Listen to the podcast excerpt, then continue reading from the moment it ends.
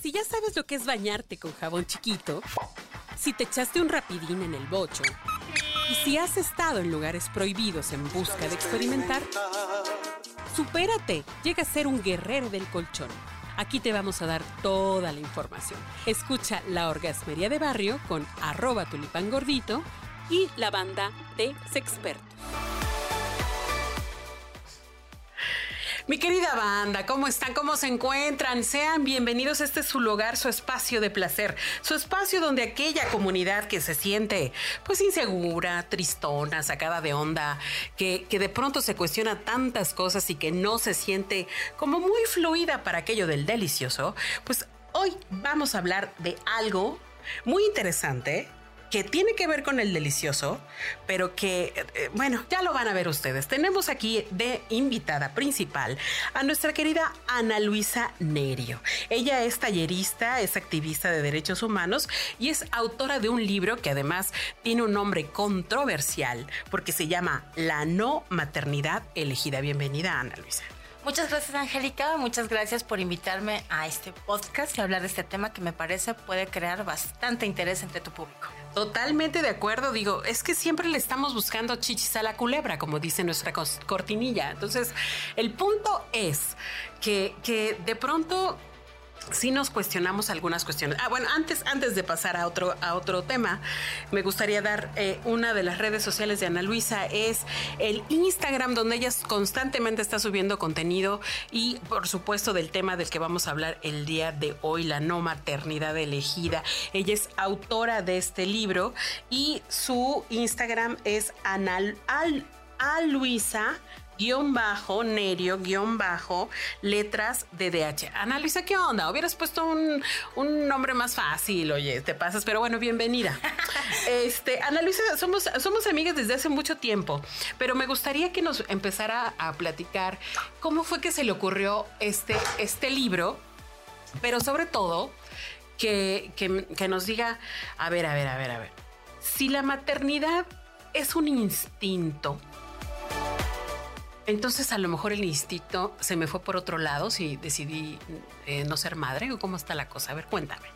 Pues mira, justamente era lo que fue algo que yo me cuestioné por ahí de mis 30 años. Yo crecí en una familia tradicional, en esta cultura mexicana, patriarcal, conservadora, que te dice que si eres mujer, pues tienes que ser madre. O sea, si eres mujer, naciste para ser madre.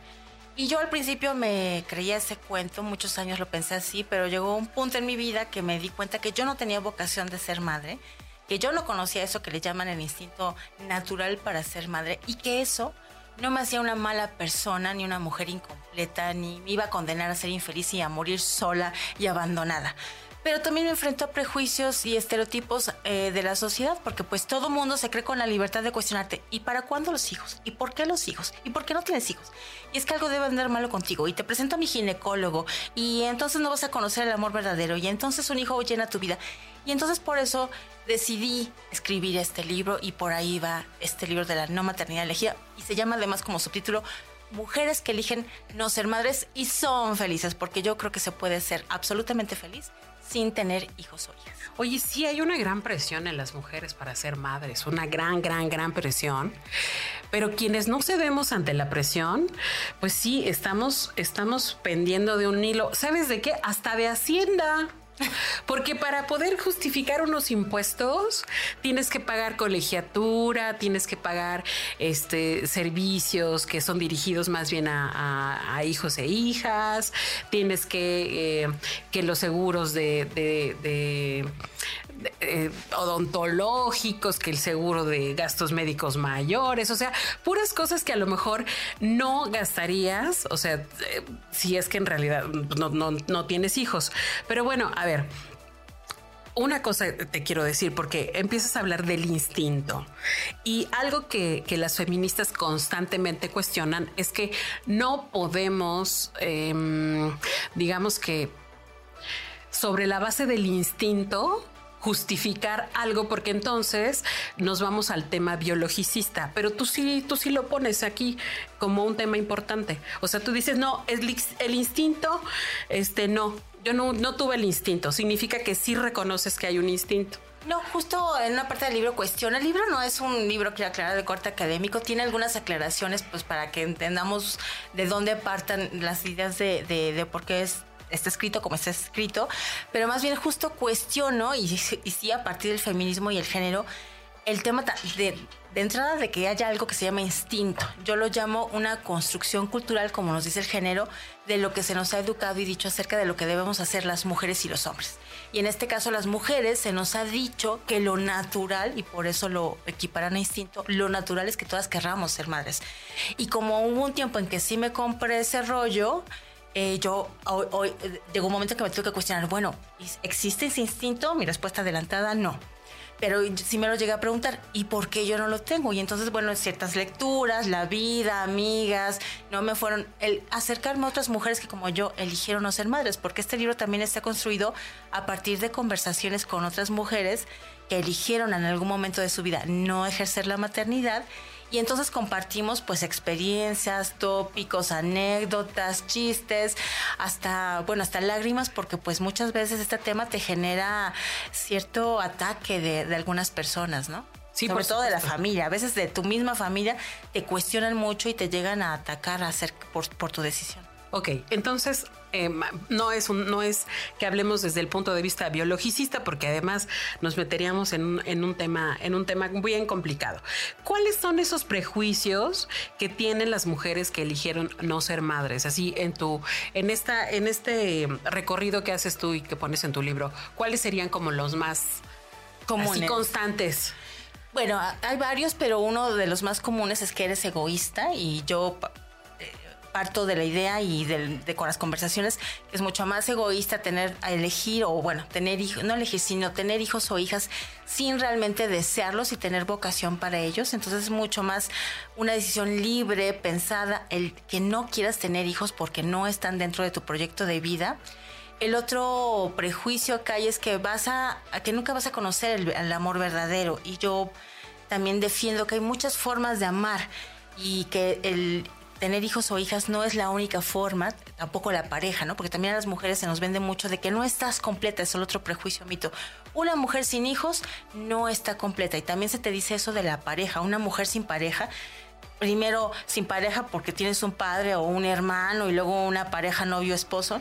O que tienes que amarrar a la pareja con el hijo. Con el hijo. O hija. Exacto. Y entonces es lo que acá también digo, bueno, eh, yo estoy completa desde que nací, las mujeres todas estamos completas desde que nacemos y el tema de la pareja es algo que se nos quiere vender mucho junto con los hijos. Entonces, eso es un cuestionamiento. ¿Acaso no estamos completas desde que nacemos y necesitamos hijos o hijas y una pareja para estar completas. Otro mito es el de que odiamos a las mujeres que sí eligieron ser madres. Yo no odio a las mujeres que eligieron ser madres. Mi decisión fue distinta, mi opción de vida fue distinta. Si ellas eligieron ser madres y son felices y me juran y me perjuran que ellas sí conocen el instinto maternal, que ellas sí tienen vocación, pues qué padre, maravilloso, lo celebro, pero también celebro mi elección de no ser madre y también espero respeto y empatía hacia mi elección, porque ese es un gran problema. No hay empatía hacia las mujeres que elegimos no ser madre, ya sea porque lo elegiste y nunca quisiste hacerlo, por aquellas que no pudieron serlo, porque aunque mi libro no está enfocado a mujeres que no pudieron eh, ser madres por cuestiones de salud, está más bien enfocado a mujeres que desde el principio dijimos, no, no me interesa y nunca me embaracé, ni, ni tampoco se trata sobre interrupción legal del embarazo. Sí, este, sí, eh, digamos que invito a, otras mujeres, a la sociedad, a sentir empatía, tener empatía por las mujeres que simplemente elegimos no ejercer la maternidad, que además es un derecho reproductivo que, que, tienes, pero que puedes decidir no ejercer, no es obligatorio. Oye, me parece genial, pero a mí sí me gustaría que me dijeras si el, instinto que dices que no existe no se nos está yendo por otro lado, porque además ahorita hay una fiebre de personas que se sienten mamás de, sus perros, ¿no? Eh, o, o, o, dicen, bueno, ya no fuiste mamá, pero al menos eres maestra o eres enfermera. O sea, hay como este rollo del cuidado que se le asigna a las madres que lo saquen por otro lado. Pero aguántame ahí tus respuestas, no te me vayas ahí. Aguanten mis queridos orgasmeros y orgasmeras en el siguiente episodio.